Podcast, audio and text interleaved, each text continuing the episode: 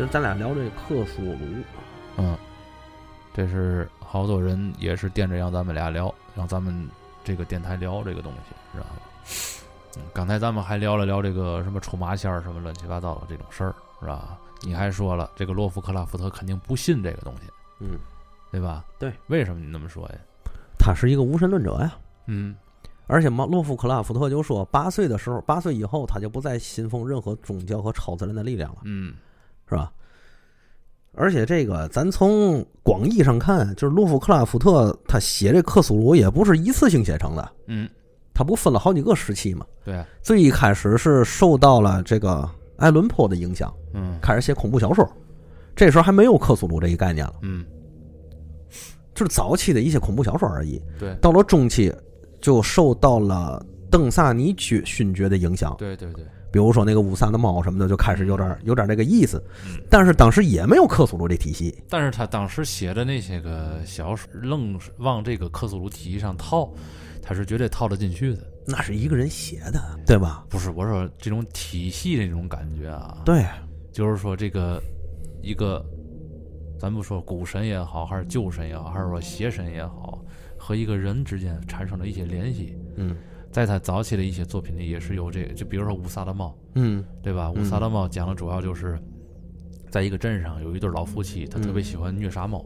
嗯知道吧？然后那个所有的这个家家户户都比较痛恨他们，嗯，他们住的呢嗯也比较偏僻，啊，住的也比较偏僻。然后有一天呢，这个有一个叫黑暗流浪者，嗯，这是一个类似于商队吧，嗯。来了这个城市里以后，跟这个城市里所有的这个居民呢嗯。产生一些贸易，对吧？支个嗯。摊儿弄啊卖点自己那个嗯民族特色的东西。嗯。然后这里有个小男孩儿，这嗯小男孩儿一直身边跟一只猫，嗯。这小男孩儿也没父母，但是他跟嗯这个猫相依为命。嗯。后来有一天，这个猫就失踪了。嗯失踪完之后，好多人就说你这个猫啊是被那个夫妻俩给这个弄走了，掳走了，然后就给杀了，嗯，知道吗？这这小男孩就向天空念了一段咒语，念，不是嗯向天空念了一段咒语，知道吗？嗯天空出现了一团怪云。哦，你看啊，为什么出现这个不知道，嗯这是未知的。嗯他没有在文章里边写出任何的这种这种嗯答案。嗯然后好长时间，嗯好长时间没有看到这个老夫妇的这个出入，嗯知道吗？嗯小镇人已经很长时间没看见他们俩了。后来有一天，镇长就觉得就是这事儿挺怪的，嗯叫了两个人，咱们一块儿去去看看去夫妇那看看去吧。嗯，一进去之后，还有一段细节，就是嗯镇上所有的猫都消都消失不见了，哦，知道吧？嗯然后呢，发现这老这个两个老两个老夫妇啊，在嗯房里已经被啃成骨头了。哦，被啃成骨头之后呢，转天所有的猫又回到了自己各自的家中。嗯。喂这些猫什么食物，嗯。这些猫都不吃，嗯。就感觉已经饱腹了，嗯嗯嗯嗯。明白这意思吗？嗯嗯。然后你就想吧，这个嗯。在这个小男孩儿处理完这个事儿以后，嗯。这两个老夫妇被整个全镇的猫嗯。报复了，嗯嗯没有头没有尾。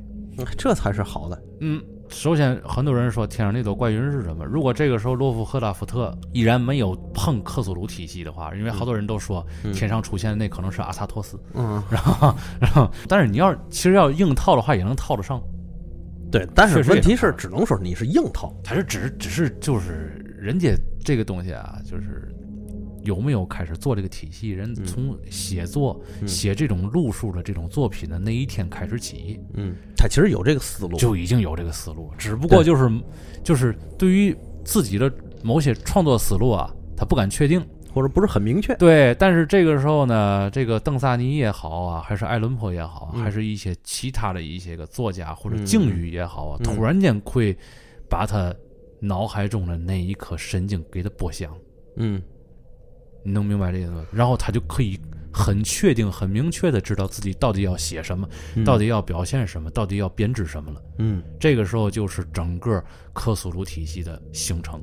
哎，嗯，所以我觉得这个作为洛夫克拉夫特来说，他从头写到尾，其实他是有自己的一贯之规的，嗯或者说他自己早就已经画了一个很模糊的框子，但是他一直不知道这框子是什么。对，直到是他写了那篇自己的论文，嗯在这论文里头点出来的那句，就是人类的未知源于恐惧嗯这个经典名言之后，他才克苏鲁体系才正式开始形成。嗯对吧？尤其是后面，比如说那《疯狂山脉》那一篇，我反正第一次读这个《疯狂山脉》，读完之后，我就明白克苏鲁到底是个什么玩意儿。嗯，那你之前觉得克苏鲁是个什么玩意儿？我其我一直觉得他就是一个二逼股神二逼股，操，拿他当克克克苏恩是吧？啊！对对对是，吧？砍两下完蛋了啊，对，我就一直他就觉得他是个二逼股神，嗯 真的。因为最一开始从克苏鲁这个事儿，我听上来也年头也不多，嗯这近几年我才听到的。嗯一开始我还说克苏鲁北欧神话是吗？嗯但不是，这是一种新的一种神话，嗯，不是新的神话其实它压根儿就不应该叫神话。啊！我说哪国的？对呀，对吧美国的。后来我才才知道是洛夫克拉夫特创立了一个小恐怖小说体系，嗯这恐怖小说体系里面就叫克苏鲁，嗯，克苏鲁的神话体系。而这个体系。其实为什么说不能叫神话？你知道吗？嗯它里边儿其实那个所谓的神，嗯它和传统的神话体系里那个神是不一样的。比如说嗯宙斯，嗯比如说奥丁、托尔，你像他和这些个神是不一样的。嗯。那些个神是是具体化、具象化的，嗯。这个是很属于很抽象化的，嗯。就是你并不知道这个神到底是什么，嗯。到底他要做什么，嗯。他在掌管着什么，你一切都是未知的。嗯，所以他才会说嘛，所有所有的恐惧的源头来源于未知知，这是他这个整个这个恐怖体系里最有魅力的这么一点，对，知道吗？也是为什么好多这个影视界、小说界大咖，比如说斯蒂芬金，嗯。是吧？比如说咱们以前只一直聊的伊藤润二，嗯是吧？像这些人一直在推崇他的东西，嗯。就是因为他给了人足够的想象空间。如果比如说他有一个命题叫一加一等于问号，嗯，或者一加一等于 x，嗯。你可以把这个一加一到底等于什么这个东西，可以无限的发挥你的想象力，嗯知道吗？但是如果有人告诉你一加一等于二，嗯这就没有什么想象空间了，嗯嗯这就没有想象。所以他为什么这么多人这种创作性思维的这种艺术家会去崇拜他，嗯，就在于这一点。其实很多事情就是引人思考、引人回味才是高级的。对，所以很多恐怖片儿为什么不耐看，就在这儿，嗯，没什么劲。就是很多恐怖片儿就是。我我觉得这个事儿恐怖，比如说人类的痛感，啊这其实是已经是答案了。啊。一加一等于二，这等于是已经是那个二了。啊。我去因为这个二，我给你呈现一个一部片子，让你去看去，然后你看完之后，哎呦，这个这部片子对于痛感的描写表达的非常的明确，啊。确实让我感觉到是浑身我肉疼，啊。或者说什么鬼、啊。贞子、啊。伽叶子，啊。这些都是答案，你明白吗？嗯。它是鬼。嗯。我无外乎看的就是这个答案形成的原因，把那个嗯。一加一再重新给我翻出来弄一遍。你就告诉我一加一为嘛等于二。对对对对对对吧所以这个这种恐怖的形式啊，咱有嘛说？虽然说咱也是被这种我呃你可嗯能嗯不爱看这种啊，嗯而也是被这种片子吓了很多年。但是这种恐惧的表现，看时间长了会腻。对我曾经看过一个漫画，嗯上面就说这个看最一开始小的时候看那贞子或者这个一些恐怖电影啊，啊哎，呀，好害怕，好害怕。就吓唬小孩嘛，是吧？哎对啊等后来长大了之后，在那看真弱，真弱，真弱，真弱。或者说，哎呀，都看了半天，这主人公在那叨叨叨叨干干嘛？家业子怎么还不出来对对对对对对对。所以我一直觉得，包括看那个什么，看那个《电锯惊魂》嘛，主要你看大家现在看《电锯惊魂》，主要看什么？看那种刑具的创意，嗯，这压根儿就不是恐怖了，你明白吗？对对对这压根儿就已经不是恐怖了，这完全就是我我消遣了。对对对哦，这一集杀人的方式那么有创意啊！对对对不错不错，还行还行。对对对，但也就那意思。对嗯嗯，就是寻找一个感官的刺激。对对对，我们俩现在聊这个东西啊，别 diss 我们，嗯哎，千万不要不要 diss 我们。比如说你是那个温导这个粉儿啊，或者怎么样的，嗯你你你你不要 diss 我们。我们说的其实是很客观的一件事儿，是吧？其实我觉得是某些知名的导演听到我们说这段，我估计也会有一些认同的。嗨，这事儿就是咱用自己的视角嬉笑怒骂。对，因为无所谓因为我们确实也是看这些导演或者是这个作家写这些东西长大的。不是，我觉得这个这种方式其实对这些导演来说是一种是一种赞扬，一种赞美。为什么呢？就是每一个片子如果都能达到一千个人看这个片子有一千个哈姆雷特，嗯，那它的艺术性就会很高，对，它可以满足所有人的不同需求。嗯所以这种不同需求就是，我愿意看剧情，嗯，我愿意看刑法，我对看愿意看刑剧，我愿意看恐怖，我愿意看剧情，我还都能满足你。我还乐意看这个大恐龙吃人。啊、哎，对我都可以满足你，嗯这就是一部好片子。对，所以我就觉得，你像洛夫克拉夫特这个，虽然我接触的时间确实不是很长，但是我看这个《疯狂山脉》，我特别喜欢。疯狂山脉里边有一些点是能触碰到你的。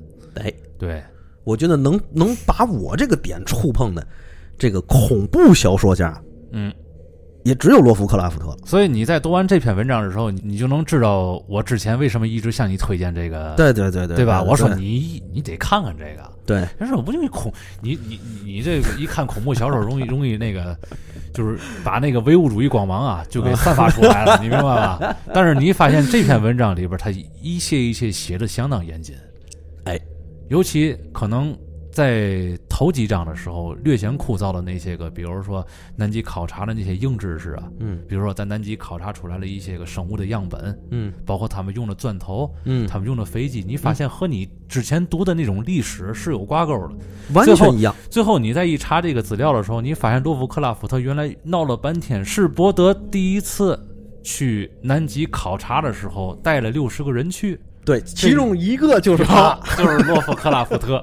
也就是说，他之前所有的描述嗯，都是真实的。对，就是最一开始第一篇，我觉得可能会有些人看的他觉得比较枯燥，很枯燥，真的是很枯燥，是吧？嗯很枯燥，因为我看这，我操，这他妈不就是个纪实文学吗？对呀、地名、啊，经纬度，嗯，当时虽然说我也不是什么地理大咖，对但是我看这地名很熟悉，完全就是这个路线。包括咱俩刚才研究的那个华氏和摄氏摄氏度，对，对不对两个两个度之间的这种差别，哎怎么怎么样换算？哎，而且你像他说那个说那句话，就是因为现在是华氏零摄氏度，对，对吧？所以我们不用穿最厚的棉衣，就是零下十七度，哎，厚，薄厚的厚，最厚的棉衣。，对当。时我就想，这个人写到这个份儿上，嗯，这他妈不就是个纪实性的报告文学吗？对啊，你没有亲自体会过这个零下十七度到底该不该穿厚？最厚的那个棉服。对对对，你根本写不出来这个东西。你要没有体会过的话，对，因为你要是去南极的话，你肯定不会像咱那个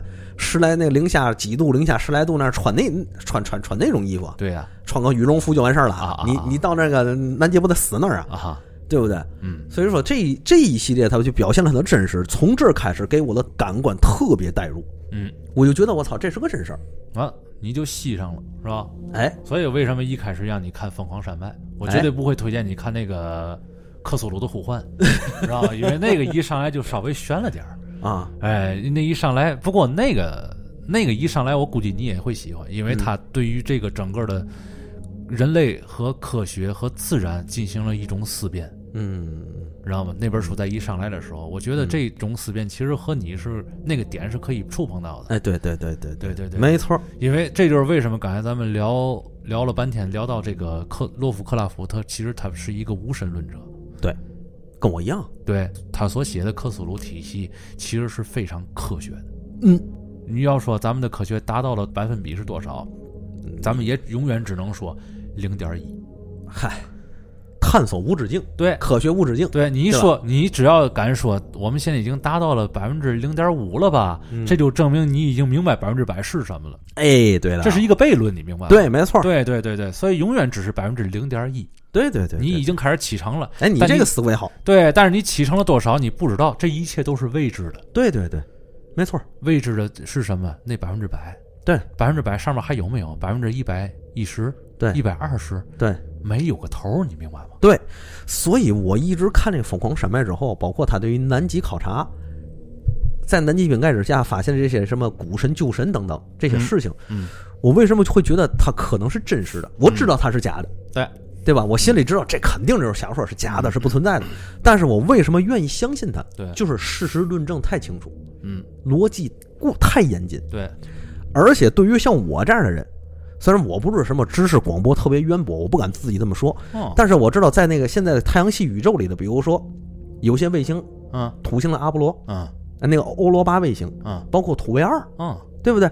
这些冰冻星球下面是具有巨大的海洋的。对，那么在这些海洋里面，它是否存在生命？这是我们可以遐想的，嗯嗯嗯，是不是？就是这个已经和形成生命已经大已经，它有联系，有挂钩。或者说整个的条件，或者那个星球上边，它这个冰层覆盖的这个海洋里边，它是具备，至少在咱们从咱们现在的认知上来说啊，嗯，他们是具备形成生命的条件的。对，没错。也就是说，差就差那一块儿，你就能知道答案了。哎，洛夫克拉夫特的这个小说就是给你这种感觉，对。他不给你答案，但是好像就差那一点儿，对。所以他给你交代的信息觉得特别的可信，对，就在这一点，对，所以说他这个从这个一，因为他是无神论者，对而且他又他又那个反对，也不相信超自然力量。对那么他从科学的角度来说，把这个逻辑给你严谨的规整下来，告诉你这里有古神。嗯，你明知道最后这一段是胡扯，但是你还是得信他。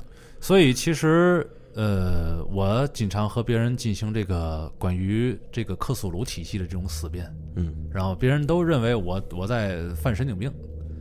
我是是说，你其实你是根本就不明白嗯克苏鲁体系到底给你讲了什么。洛夫克拉夫特通用很大的一部分篇章在告诉你嗯科学和自然的关系，嗯，这就是他这这一步。如果说你把这个书当做圣经来看的话，其实他整个给你交代的是这种事儿，对，对就是说你要敬畏的是谁，嗯，你到底要恐惧的是谁？对你现在在做什么？你知道你现在多么的危险吗？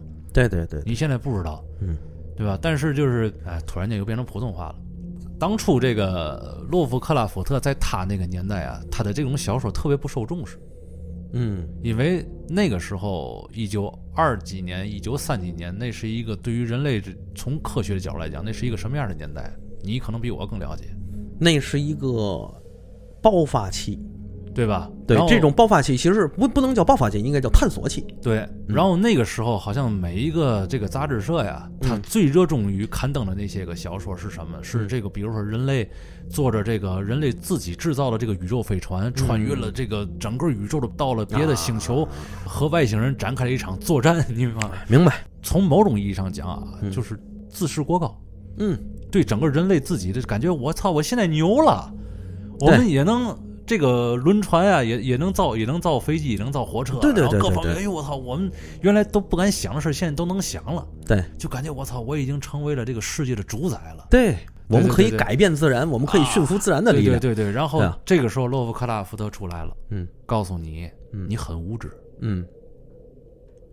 你很无知，你很渺小，嗯。你什么都不是。嗯。而且疯狂山脉这个最后有一个特别大的一个扣，嗯。这个扣儿特别让人绝望，你知道吗？就是说，整个地球上所有的生物其实都是远古者曾经创造的一种食物。哈哈，你你你你活了一辈子，你你发现你其实是一种食物，对，这种这种概念就很颠覆了。所以说那个时候很多人都不乐意去看他的东西，觉得这个东西你反潮流。而且第一是反潮流，第二一点就是也是为那个年代的人可以说是所不耻的那么一件事儿吧，就是洛夫克拉夫特在他自己可能没有这个这个意识啊，嗯但是别人认为感觉他还好像在亵渎上帝，啊，对，你明白？因为他总总是会出现哪哪一方面的言论呢？就是说看到了这种巨大的神迹。或者说，这个远古者所创造的奇迹的时候，嗯你发现整个人类信仰了一千多年的东西一文不值。嗯你想那一千多年那是什么呀？嗯，所以说从如果从那个当时美国基督教的这个主流的认识来说，对，洛夫克拉夫特的这个小说其实就是在亵渎神明。嗯，所以他也是他自己本身也是比较偏执的那么一个对，从从因为你他的这一套体系里面，就首先否定了神的存在，对对吧？对对，对否定我们一般认知的神的存在，嗯而且他颠覆了神的概念，嗯他把这个神变成了一种缥缈虚无虚无，而且是我们人类所无法理解的存在。对它并不是为我们为了给我们去谋福祉，或者是为了教导我们走向正途，对对或者如何如何的现实意义没有。彻底颠覆了你对信仰的认知，它不是说对神的认知，对对对，就是彻底颠覆了你对信仰的认知。，对，没错。嗯所以到现在也是啊，你要如果到西方社会，人家问你你信仰什么教，啊有有什么信仰啊你告诉我是无神论者，人家会认为，人会尊重你，啊。但是觉得对你会有一个不同的看法。但是实际上，我觉得啊，就是洛夫克拉夫他对于也是给了这些人一个答案。如果以后，比如你是一个无神论者，让别人在问你，你你到底信仰什么的时候，你会说什么？我信仰飞天面条教，不是，我信仰回笼教。嘿，对了，这是人类共同的信仰，回笼教。不过，不过就就回归回归正题，就是说，我觉得我最好的回答，其实我就是信仰大自然，就是我脚下踩到的踩到的这片土地，其实就我信仰的根本。或者说我们更相信我们自己。嗯，原来我记得有一个看我看了一个视频，他最后整个说了一个什么概念，知道吗？咱们一直以来就是信奉这个信奉那个，其实你们低头看一看，你们脚下踩在踩在脚底下这片土地，嗯这个被誉为盖亚的这个地方，嗯，你知道吗？嗯它才是你每个人心中真正的耶路撒冷。嗯，这话说的有哲理。对，它才是是你真正真正需要去保护、去维护的这片土地。对就是你对它进行破坏，其实变相是在是谋杀你自己。对，现在这不已经取得全世界共识了吗？对啊，对吧？你继续破坏大气，你继续破坏地球生存环境，最后倒霉还是咱人类啊。包括咱们现在这个垃圾处理啊，各方面就这些措施，包括咱们发现地球在变暖，对，然后那个北极或南极的冰川在融化，对这些都是已经开始是就像洛夫赫拉夫特给我们交代的那种感觉是一样的。对，人类存活在一个黑暗的无知小岛上，嗯而且我们一定要放慢远行的角度，或者不远行，嗯这才是我们自己能够保护好自己的最好的方式。对。我曾经看过一纪录片，里面科学家说过一句话，就是随着科学的越来越发展，嗯我们变得越来越敬畏自然，嗯，而不是说我们可以改变自然所以说，二十世纪人类最伟大的发现，你知道是什么吗？啊。就是发现了自己的渺小与无知，对，有这么样一个概念在里边。有嗯，可以这么说。虽然说这个，咱们这咱咱们得说句实在的，嗯，这克苏鲁它是一个恐怖小说的体系，它并不真实存在。它反正从这个整个这个书里的这个设定来着，它是一个章鱼头啊，长着这个人类的这个躯体，然后呢，呃，肩膀上还有两个恶魔的翅膀，嗯。对吧？嗯。这是一个很具体化具体的一个形形象了。嗯。但是呢，我不相信，当然我肯定是不相信这个世界上有这么样一个形象存在，嗯存在于这个深海的这个拉莱耶这个城市里边。嗯但是我我相信一点是什么呢？嗯，这个东西它是存在的，它未必长得是这个样子。或者是这么说。就是我看完这个克苏鲁体系之后，我给我的感触是，我虽然不相信，或者说我认为嗯站在现实的角度，站在克苏鲁体系之外的角度，嗯，我去看它里面所描写的古神、旧神或者这些形象，这是滑稽可笑的。对但是它严谨的思路和严谨的科学观对告诉我，他说的事情是有根据的。对，这个根据并不表明克苏鲁这些东西存在，存在，对，而是表明的是有些类似的情况可能会存在于我们这个世界上，或者说这种体系，它是真有可能存在于这个世界上的。这个世界并不泛泛的是指地球，我指的这个是这个这个整个这个世界，并不指如果你要是嗯。这么说，如果你要用克苏鲁那体系去套的话，你会发现可以套进世间万物，对。对吧？一就是因为它是从现实角度出发，嗯。它用现实的逻辑给你推论出最后一个荒诞的结果来，嗯。就是克苏鲁体系里面这些神人，包括这些古神、旧神等等。嗯因为现在你毕竟，比如说他那个疯狂山脉，最后给大家说，这个人类其实是某些人是古神旧神的一个失误。嗯，但是如果我们放在现实的社会里说，人类起源之离人类起源还是个谜呢，嗯，没有完全解开。对，虽然说随着考古的发展，我们更倾向于我们是自然演化的，但问题在于还有一种说法，嗯。万一我们是外星人创造的？而且你之前不也说吗？咱们那个和尼安德特人，他这是有区别的，对，有基因上的区别。对，咱可能并不是他们那一个支脉的。他们咱咱们和他们属于人科，嗯就相当于黑猩猩和银背大猩猩啊，都属于猩猩，但是两个不同的物种。嗯，那么在这种情况之下，其实你套进克苏鲁是可能的，对，他的这种思路、这种这这种逻辑存在嗯，但克苏鲁这个神不存在。而且再加上咱们之前在做某些个灵异节目或者来信节目的时候，嗯咱们也反复强调过一件事，就是说地球有没有可能重启，那对吧？咱们好像自己都在肯很肯定这个这个概念，就是说地球已经其实是已经被重启过很多次了。这个事儿说不好，嗯，咱们不能说肯定的哎一定会有，对但是你也不啊能完全的否认的这种可能性。对，就是说，这种可能性存在，我们没法承认它，我们又没办法否定它。或者以咱们现在的这种零点一的这种科技发展这种程度来看，咱们嗯根本就没法去研究到底有没有这个事儿。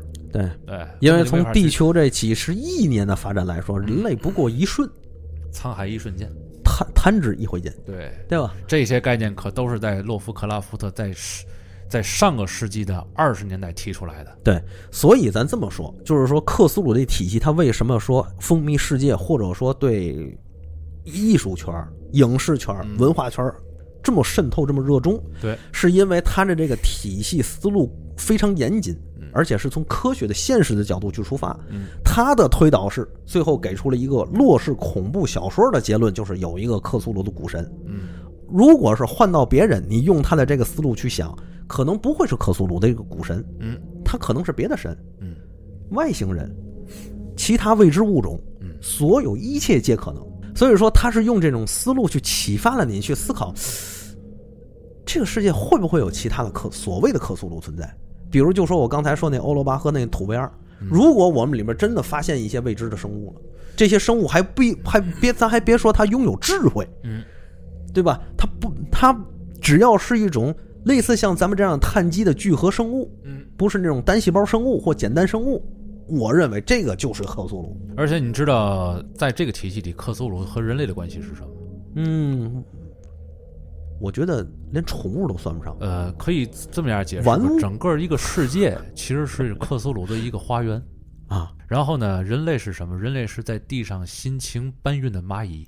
嗯然后克苏鲁是在是困在这个花园当中的一个孩子，你明白吗？嗯嗯，他跑不出去，但是他可以在里玩儿。嗯然后他有的时候在地上一看，哎，蚂蚁，嗯我观察一下，嗯哎，这蚂蚁在辛勤的劳动，嗯哎，我这个时候在蚂蚁上放一个石头啊啊，这些蚂蚁，会怎么样？哎，这些蚂蚁发现它们没法动了，嗯它们不知道方向在哪儿了。啊哎，我那我在蚂蚁窝里边开水去烫蚂蚁窝可不可以？啊，这都在存在，或者用用用凉水我灌一下蚂蚁窝。这全都存在于这个孩子的一念之间。嗯咱们人类很可悲的就是蚂蚁，嗯而那个孩子就是克苏鲁。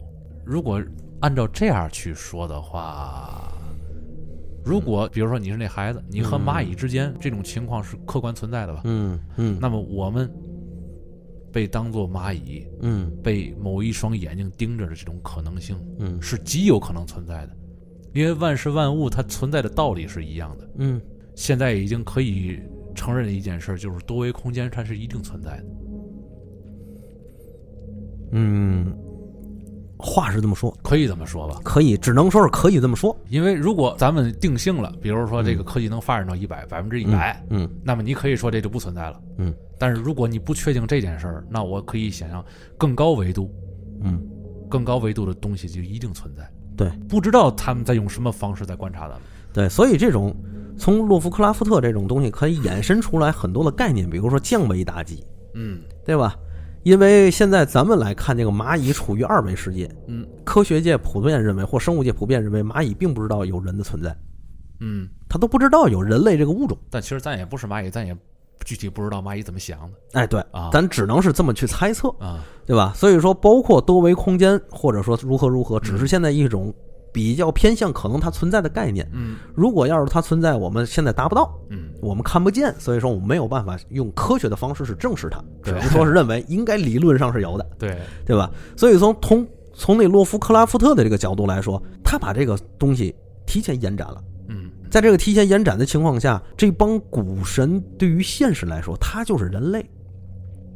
而咱们就像刚才你说的，咱们人类就像蚂蚁，嗯，他对于咱们没有恶意，未必。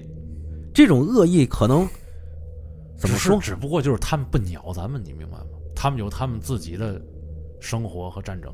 对，对就是你太过于弱小了。对就是我对你，即便有恶意，只是嗯一念之间的一种玩儿，对，不是说除了除了奈亚拉托提普是吧？啊，对，不是像萨比星人那样，我是来征服地球的。不是萨比星人，你如果真有萨比星人啊，萨比星人肯定有，存在于你我之间身 身边，知道吗？把它引出来，就是需要一包素食锦，是吧？哎，对，如果是萨比星人和咱们的关系，嗯那是相当于什么呢？相当于红蚁和黑蚁之间的关系。嗯，对，这个你能明白吗？我明白。但是其实咱们还都是同维的同同同维度，哎，或者啊更高一级别的，可能是它就是蝗虫了。嗯，你明白吗嗯但是，无论有多么强大的昆虫，嗯它也不可，它也只是昆虫，它不可能达到人类的那个级别。能明白这个明白概念吗？嗯能，但是它如果没有人类打扰啊，嗯在环境各方面都适度的情况下，嗯昆虫这种物种到底能不能衍衍它生出可以变成蚁人是吧？衍生出智慧，这个咱咱咱咱说不好。但是就目前咱们的这个这个知识储备水平来看啊，它只是昆虫。但是有一点其实也特别有意思，你知道？刚才我突然想到的，就是有的时候克苏鲁会和这个世界上某一个能和他大脑产生联系的人进行一些小小的交流。嗯然后这种交流，如果这个人承受不了的话，他就会接近于疯狂，大脑处于死寂状态，嗯叫散值降低。嗯嗯，然后每次都是读完之后，发现自己的散值就降低了好几个数值。嗯是吧？然后这个让我想起来了，这个庄周梦蝶。哦 你看这个这个庄子和这个蝴蝶在那一刻之间 是不是产生了一丝联系？对，他在梦里梦见了这只蝴蝶，但是这只蝴蝶真实的时候是不是有可能是存在的？是然后这只蝴蝶把这个所有的这个庄子的这个大脑里的信息量全都承载下来，这只蝴蝶可能已经疯了，你知道吗？子非鱼，安知鱼之乐乎？哎，但是，哎，你说到这儿，其实提醒我了一件事就是我突然觉得这个克苏鲁的这个神话小神神话或者说小说吧，或者说体系吧，克苏鲁体系，啊、这个洛氏体系是吧？嗯洛氏恐怖体系，它是洛夫克拉夫特基于科学和现实认知对未来或者人类一种设想，它有一定的科学基础在里边儿，这就是为什么让你可信。它是合理的设想。对对对吧？它还是那句话，就是用合理的设想、合理的逻辑、合理的方式得出了一个荒诞的结论。嗯，于是你发现这个逻辑和这个设想如此严谨，以至于你套用到各个方面，它都存在的。那么也就是说，在间接的影响下，让你觉得克苏鲁这东西就是真的。嗯，是吧？虽然咱们世界上每一个人心里都明白，不会有克苏鲁这样的生物，对，但是有没有类似于克苏鲁这样地位的生物存在，我们不知道。克苏鲁是不存在的，但克苏鲁是存在的。哎，你看，这个就是他的思辨，对，是吧？而且我当时也发现，我读过，我看了一点他的传记哈，嗯。自述我也发现他对社会主义、共不是共产主义啊，啊也有兴趣。嗯，那么这种唯物主义的哲学思辨，我觉得也能体现一点儿。其实你一说你也能，好像也有点说得通。对，就是说，咱们现在他因为不当是这个也是有科学思辨的这个事儿啊。啊，那当然，对对对，那也是嗯就是说，咱们克苏鲁当时通过，嗨，克苏鲁这个洛氏当时通过知得知这条信息之后，他更加引起了自己的思考，嗯，于是这个克苏鲁体系更加完善，嗯，对吧？包括它的哲学性，包括它的现实性，包括它的科学性，不论最后得出的是哪一种结论，所以它叫体系。哎，所以对于每一个人来说，你自己心中都有一个所谓的克苏鲁存在。对，这个克苏鲁，它可能是洛洛氏说的那些古神旧神，嗯，也有可能像我刚才说的，就是在科学界里，没准儿哪个土卫二或者是欧罗巴里头就就有点未知生物，嗯这未知生物我们就可以把它说为克叫克苏鲁，嗯。虽然它并不是克洛氏定义那种，其实，其实，如果你真的想这么样想的话，其实地球也可以是克苏鲁，你知道吗？嗯，说得好，地球没准都是一哥，地球没准是一哥，然后我们每一个人可能都是星爵，是吧？嗯，哎，对，哎，对，我告诉你，这个体系还确确实实是参考了这个。肯定是这个体系还确实，你看整个整个星爵的父亲是一个星球，对对对对对，包括那个《阿凡达》里边那个伊娃啊。那个星球，嗯嗯嗯，你看最后伊娃用自己的这个意志，嗯。把所有这个星球上的这个强大的生物全调动起来了，嗯。然后大家形成一种共产主义，啊，然后共同对抗这个共敌人。人人类的入侵，对，哎，就说白了，就是我我作为那个刚才我说的，我要如果我是克苏鲁，我在帮助黑蚁对抗红蚁。嗯。当然了，我我对抗的方式可能是黑蚁永远也理解不了的，嗯。不知道为什么，哎，对过那些红衣怎么就变全都死了，全都瘪了呢？嗯。其实他不知道我在拿脚跺，是吧？嗯。但是他们可能理解不了拿脚跺的这个行为，就像我们理解不了克苏鲁会用什么样的方式去霍霍咱们。嗯，一个道理。嗯嗯嗯嗯。有的时候可能是和某一些人产生了精神上的一些联系，而且说到精神联系这一块，嗯。咱们刚才也说了一件事，就是在整个人类发展史上，嗯，有这么一段时间之内，不同的地方出现了很多大贤对大德之人，对对对对对对，没错。对吧？这个几个例子，这个比如说咱中国的诸子百家，对，对春秋战国时期的诸子百家，嗯。那个时代在西方，比如说苏格拉底、柏拉啊图、对对对对阿基米德，对，他们可能前后出生有所差别，但是他们大体属于一个时代，嗯，对吧？在这个时代之后，突然世界就进入了暗淡期。哎，当时史学界管这个叫思维的星光闪烁。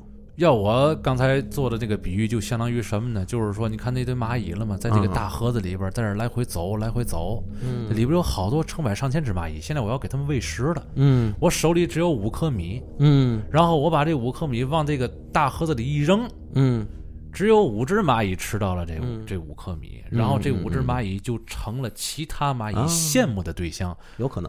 对吧？然后它在向别的蚂蚁在在灌输什么呢？啊，嗯我吃到了一种叫米的东西，嗯，这个世界上有这种东西，嗯这种东西有多么的香，嗯多么的好吃，嗯然后所有其他没有吃到米的蚂蚁，就视这只蚂蚁为他们的先知或者他们的神、他们的导师。嗯，这个撒米的行为是我在那一瞬间做出来的一个行为。所以我觉得这个克苏鲁它这个体系是一种思维方式，嗯，这种思维方式让你导入进去之后，发现世界有无数种可能。而且你看咱们那个整个人类进化到现在所经历这些事儿，嗯，其实让你感觉都是能从这个体系里边儿所找到一些根源和类似的一些东西。嗯，对它里边有很多的故事，其实也在给你做这种暗示。对，还是我一直想说那句，就是他这个思维实在是太太现实了。呃，你是在感觉我和你胡诌白咧，对吧？但是我现在给你讲一些你都能明白而且很认可的一种东西。哎，然后呢，哦，行，那你讲吧。我噼里啪啦噼里啪啦讲，哦，还真是这样，还真是这样。后来我突然间当的一下，嗯我告诉你克苏鲁这种东西的存在，嗯，我操，还真是存在。哎，对，它是合理的想象与推理，对对对对吧？对对对所以他这个，给了你一个无法拒绝的理由，然 后所以他这个和那个什么猛鬼街呀，什么那个这个贞子俊雄那个不一样杰森是吧？啊，杰森弗莱迪到杰森那个不一样对那东西你一看，我知道这是这就是假的。或者说你也可以认为他们只是克苏鲁体系的使徒，是吧？而且克苏鲁这个体系可可以说是几乎是渗透到了咱生活的很多方面，嗯，比如说咱们的娱乐，尤其是娱乐方面，哎，尤其娱乐方面，比如说我们经常玩那个魔兽世界，玩了十几年，当我接受克苏鲁这个体系时候，我愕然发现，我操，回去这不就是一克苏鲁吗？嗯，上古之神，对。他的整体形象那小触手、小啪啪，不就是啊克苏鲁的形象吗？但凡只要是呃和触手有关的东西出现的时候，你就可以往克苏鲁体上套用。是吧？对，而且他这个还有一个就是，他对于这个体系里面所建立的这些观念嗯是大量被套用的。嗯比如说魔兽世界里，作为这个星球里面会诞生星魂，星魂就是泰坦，嗯泰坦就是创世神。嗯但是在泰坦创造秩序的同时，还有一帮就是要消灭秩序、制造混乱嗯，啊，消灭所有生物的暗影大军、暗影军团这些，对对对对，对吧？这个古神就是暗影军团派来的一个使者。嗯，这就是整个疯狂山脉里最后的那个情节。哎，嗯是吧？所以发现这个泰坦创造了这些种族之后，嗯变成了暗影大军的食物。嗯，所以这一切不也是克苏鲁体系里延伸出来的？所以你就知道了吧？有很多人他们可能不承认，但是他们一定来源于克苏鲁克克苏鲁体系，克苏鲁体系，反正特别有一呃很多影视作品啊，有的时候会这样表现。嗯这个电影不是什么大制作，嗯但是却是高票房。嗯类似于这样的惊悚片和恐怖片，其实好多都是克苏鲁体系。你比如说，呃，我忘了叫叫什么名字了，反正嗯当初看是一群人在飞机里边，嗯，然后突然间外边乌云大作，有一个人看了一眼窗外，嗯。就是飞机的窗户外边，啊。这个人瞬间就疯了。哦，从头到尾没有给你交代到底飞机的那个窗户外边他看到的是什么，啥？然后这个人就开始在飞机上做各种奇怪的事情，发表各种奇怪的言论，嗯。然后把这一个整个一个飞机人全都搅疯了。啥？但然后就是他和这个理智的那个主人公进行了一场斗争，你们在一个飞机上面，但是到最后到最后你你根本就不知道他到底看见了什么，这就是整个这个体系带给你最大的魅力，就是他不告诉你答案，克苏鲁体系，对吧？对他不告诉你答案，嗯，看到了什么他绝对不告诉你，嗯。告诉你就俗了。或者说叫洛氏恐怖。对你你往窗户外边一看，一张大脸跟你那儿说话，你还有什么意思呢？所以从这儿我一直觉得，就是洛夫克拉夫特他通过自己的恐怖小说，嗯，他通过自己的文学著作，嗯他构建了一个基于现实世界和科学世界合理的一个世界观和一个构架。对，这个世界观里是空的，嗯，几乎是空的，但是它的主线主干很清晰。而且探索这些未知是咱们与生俱来的本性。哎，所以正是因为这一点，里面空的，但主线主干很清晰，所以你随便往里套。所以说，为什么有些人看这个洛氏恐怖啊，啊就看不进去？嗯也是在于什么呢？就是科苏鲁体系啊，嗯嗯它对于人的这个脑洞，它有一定要求，啊，对，要不然的话，你看这篇文章会特别特别的枯燥。对代入感一定要很强，脑海里的画面感一定要很强，对你才有可能痴迷于这个体系。对，嗯，所以说到这儿来说，咱还得提一下他洛夫克拉夫特的一个终身的朋友。奥古斯特·威廉·德雷斯，对，嗯，这个人可以说是是洛氏最忠实的一个朋友。但也是大家对他这个毁誉参半的那么一个人。对对，因为克苏鲁体系很大一部分是他编织完成的，但也正是因为这个东西变成体系了，那个一加一等于的那个问号也就有了答案了。对，所以很多忠实于洛氏恐怖的人不认账。对，因为他开始把这个整个出现的这些个旧神呢，或者远古者呀，开始以排名的方式，嗯，比如第一名是阿萨托斯，嗯，然后第二名是这个是。尤格索托斯，是吧？是是是，他开始给这东西排名了，所以让人很多人很反感这个事儿。因为路氏恐怖最大的魅力在于未知，我嗯不知道，我不知道有什么神神不神、鬼不鬼这一说，嗯，我就知道有很多东西存在着，但是我不知道它是什么。对。但是我要说的就是，他现在虽然是这个毁誉参半，嗯，但是他的现实意义确实很重大。对，首先，第一个，洛是洛夫克拉夫特，他最一开始就是一个默默无名的一个小的低俗小说作家，对，在那个年代，在那个年代。好多你像他这个书，在那个年代肯定大家都不耐看，都不耐看啊，啊。不认可。如果说没有这个德雷斯，那么很可能我们现在就不会有洛氏恐怖这个说法。嗯，所以，作为一个对于洛氏恐怖来说，我觉得德雷斯它的重要啊，不在于他是否给了一个排名或者构建了一个体系这种让人毁誉参半的这种方式，对。而是他让世界认识了洛氏恐怖，对，他让世界所有人记住了洛夫克拉夫特，也记住了现在咱们所说的克苏鲁。所以说毁誉参半吧，就是说如果没有他的话，你可能今天都不知道有这个体系对，所以我从现实角度来说，就我跳出了克苏鲁体系来说，德雷斯确实是克是这个洛氏库洛夫克拉夫特最忠实的朋友，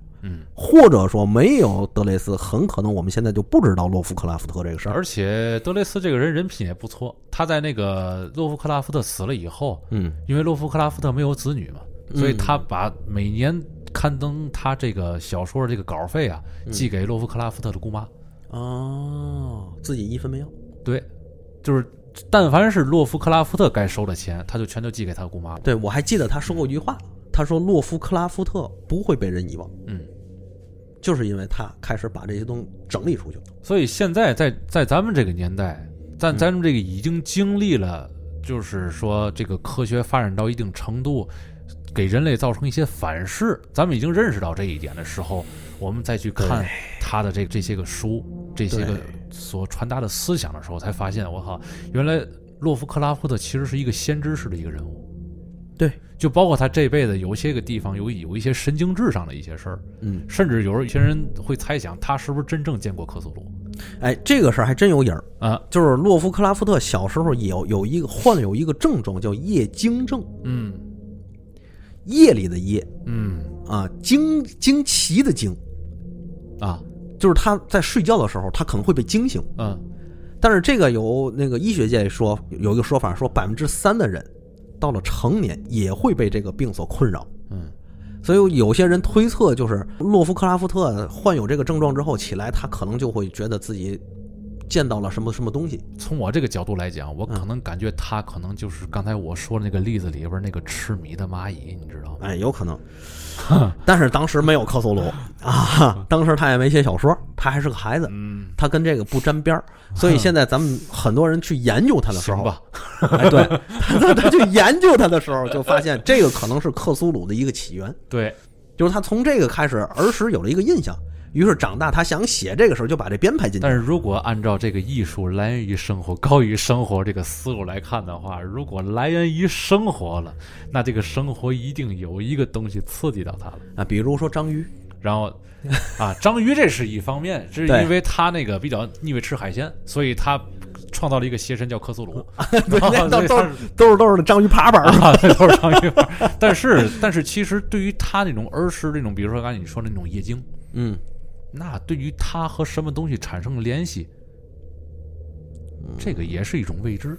这咱也不好说，这个就要盖棺定论是吧？那你这是用克苏鲁这个体系套往往外回套，你要是说洛夫克拉夫特，就不能离开克苏鲁体系。虽然他之前写了很多别的东西，啊或者他还写过爱情小说呢，是吧？是啊，嗯，但是没人看。嗯 他不是说对性没什么兴趣吗就是？哪写爱情小说？他的那个爱情小说特别枯燥，你知道吗？就是这个哦，我明白了，这个情郎与这个这个女士之间的那些个酸词儿，哦，其实没有什么太多意义，也不知道为什么要写，上就写了一大堆，然 后特别有意思，你知道吗？对，但是从这一点，咱们也可以说一件事儿啊，就是就是洛夫克拉夫特嗯，本人对于这个克苏鲁或者说洛氏恐怖，对于他来说只是他的一部分。对，二十多年的写作时间里，其实他写了大量的东西，嗯比如一百多篇作品、三百多篇其他的文学著作，嗯大量的评刊、报刊等等。所以克苏鲁只是他这个大量文学作品里一块儿，也是最出名的一块儿。嗯所以从这一点上来说，这个洛夫克拉夫特也不愧为是一个高产或者说是多产的一个作家。嗯我一直觉得他的这种文风，从文学角度上来说，这种文风特别吸引我。嗯因为我个人从我个人角度，不代表其他人啊，啊。就是我个人特别反感或者说我不爱看嗯。什么那个修仙类的、玄幻类的，啊，是吧？当然了，它是有存在的价值啊啊。就是个人不喜欢而已。对对对，你比较喜欢那种就是有点有点那个历史基础啊，或者科学基础，啊，对你得让我看来这东西是真事儿，哎，对吧？你别太悬了，太悬了之后，我觉得这悬过了那个东西。哎对对对对哎对吧就是纯属就是，但是你告诉你修仙有没有，你还真别那肯定有，可能有，对对吧也许也可能也有，只不过你只不过你无神论，你没法相信那个体系的存在，然后啊，对。但是我觉得这，你看那洛夫克拉夫特，我估计可能大部分人嗯都会接受嗯，而且从现在的的这个影视界、文化界、艺术界，包括这个游戏圈来说，嗯。所有人基本上是接受洛夫克拉夫特的这种恐怖、洛氏恐怖的这个概念。其实咱们一直在看相关的电影，对或者有相关信息的文学作品，对或者电影或者电视剧什么的。对，所以从这一点上说，我们看我们去看这个洛氏恐怖，或者说克苏鲁神话体系，嗯是找我们现在生活、电影、娱乐的一个根源。嗯，我们探索了一个我们接受这个文化的本源。那你就发现这个，因为好多人都不知道克苏鲁是什么，嗯然后好多人在寻求这个答案嘛，然后寻求完之后发现都看不进去。啊，对，就跟我最开始一样。但是这帮人好多人都特别喜欢克苏鲁风格的电影，哎，你比如说《迷雾》嗯是吧？或者说我很崇拜这个斯蒂芬金的，嗯，哎，我很喜欢看《伊藤润二》，嗯，他不知道其实这两个人其实是克苏鲁的忠实迷弟，你知道吗？对对对对，他们之间有联系。对，对但只是不把那个整个洛氏恐怖的那种恐怖点摘出来，然后用自己的这种想象去发挥出来，对对，对然后创造了很多的这个同类型的故事，对。用别的方式给你表现出来，然后你看得很爽。对，但是在这里说一句，就是这个不不能排斥人家的独创性和原创性，那肯定，因为那个原来有一个著名的画家毕加索嗯。曾经就说，大师之间我们抄的是灵感，啊，灵感是有限的。嗯。我们抄到灵感之后，用自己的方式，嗯。用自己的角度，全新的去把这个灵感诉说、描述了出来，嗯这就叫原创，对呀、你也可以写修仙小说，为什么我就不能写呢？对吗？啊，对啊、啊嗯，你写一个什么筑基的、什么炼丹的、什么这个那啊，这个洛夫克拉夫特不就就不能写一个那个这洛氏恐怖嘛？啊，不是不是不是，你你，比如你应该这样说，你写了一个筑基的和炼丹的，那边就不能拍一漫威吗？哎，有道理，有道理啊！你看那个幻视，他不就是尸鬼宗的吗？他妈借尸还魂，我操，有道理，对不对？有道理对不对？然后美队就是获得一个上古肉身，上古肉身了，对，啊，甭管是通过什么，反正获得一个更高 更高级别的肉身，啊，讲得通，对，讲得通，其实这这还真都讲得通，道化万物，嗯嗯嗯嗯可以这么说，是吧？就是一个美国的这个休闲体系，就是漫威，是吧？你可以这么说，对，它比 DC 要这个现实一些，啊啊，是吧？就就就更别提那个星爵他爸，嗯，那个了，那不就股神吗？啊，对，那就股神，对啊。然后星爵体内有股神之血，对，所以他能捏捏住那个能量原石啊。对对对对对对对对。你像老爷子在当时在那个拍了个视频，是吧？嗯他还说了，他说：“你看，我就和这个 DC 漫画不一样，嗯超人那一蹦飞了，啊，我不行，我得给安个助推器。所以超超人那个就就就就更那就是生来就是仙人，哎，超人这个漫画，超人也是三十年代有的啊，超人也是三十年代有的，嗯从最一开始能力很很弱，不会飞，只能说跳一下。”啊，啊，也也是也不是刀枪不入，也但是也能刀枪不入，但是也没那么大劲儿，也也没那么多神力，是跑题了，跑题了。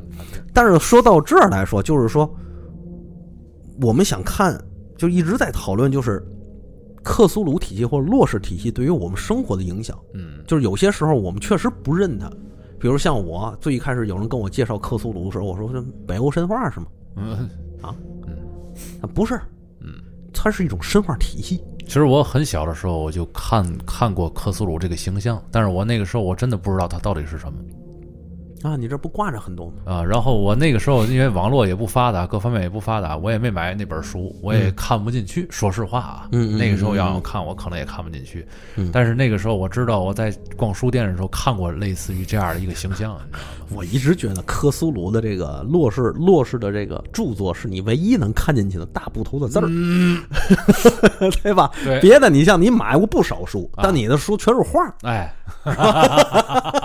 这是唯一一部字儿书。这是唯一一部我看着看着能让我带入一些想象的东西。哎，所以有些东西这个这都是我操，这都是打小啊，这个非得逼着我这个学习是吧？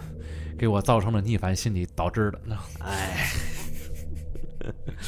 吐槽一下，哎吐槽一下，但是这个洛氏恐怖，他看完之后你会觉得有趣儿。嗯我就是从有一个直观感受，就从枯燥无味嗯，到妙趣横生。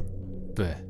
咱们这一期节目呢，为什么要录这么样一个节目？也第第一是浅显的介绍一下这个洛夫克拉夫特和这个他的这个恐怖体系，或者克苏鲁的这个恐怖体系。嗯还有一点就是，我们可能要未来再开一个这个什么样一个板块呢？可能这个板块是要先从这个死灵之书开始说起，嗯，知道吧？比如说从他这个第一章节的疯狂山脉说起。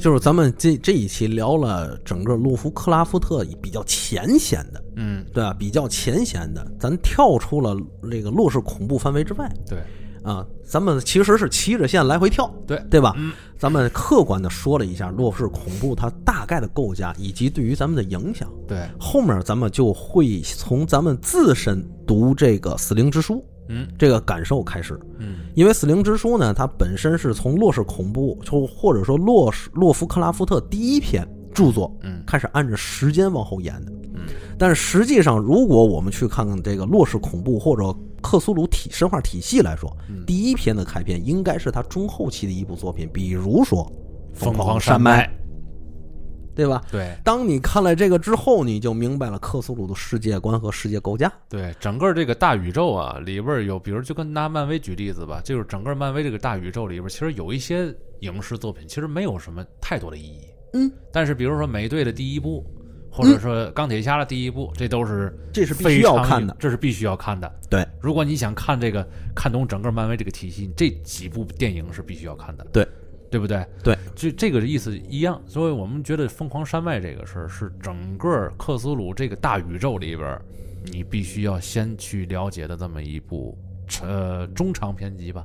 对或者说换个说法，就是咱们从个人角度来感官，嗯，个人角度觉得可能读《疯狂山脉》比较好入门克苏鲁体系、对，让你对于这个远古者呀，或者说是邪神呐、或者一些个概念上有一个大致的了解。因为这部其实属于是两个主人公在进行一些个对于古代神迹的一种探险，对然后他们两个所寻求的一种答案。对，这种答案呢，对于刚才我所说的那种一加一等于二那种答案还不太一样。对这种答案属于在小说体系里他们所寻求的一种能够让人为之疯狂的一种答案。对所以我们想以后也是带着大家去慢慢的把这个答案给它揭开，对让你从听我们的节目的角度来讲，去把这个疯狂山脉里边到底给你讲的是什么，对到底触动你那个点到底是什么，对帮你分析一下，我们一起来探讨一下。对，而且说句实在的，从我我就是读这《疯狂山脉》入的门，所以我也跟大家这么说，嗯是吧？并不代表别人也会这么说啊就是咱一家之言。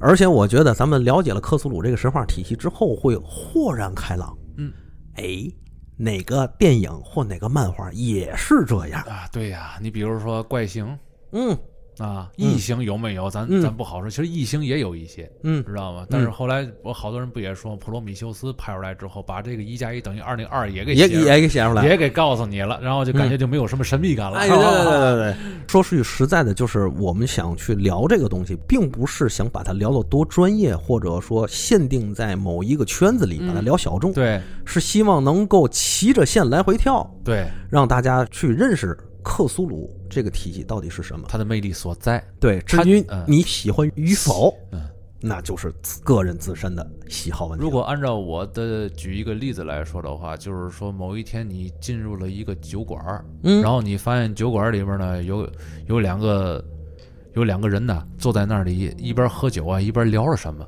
嗯然后你就想凑过去听一听，嗯啊，那两个人可能就是我们俩。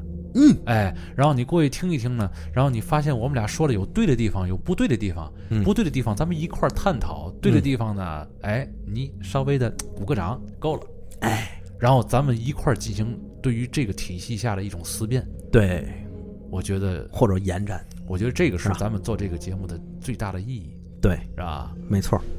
嗯。好，今天的这个话题咱们暂时就结束了，嗯。请大家期待以后我们去根据《死灵之书》，嗯，我们会先去聊一聊第一篇《疯狂山脉》。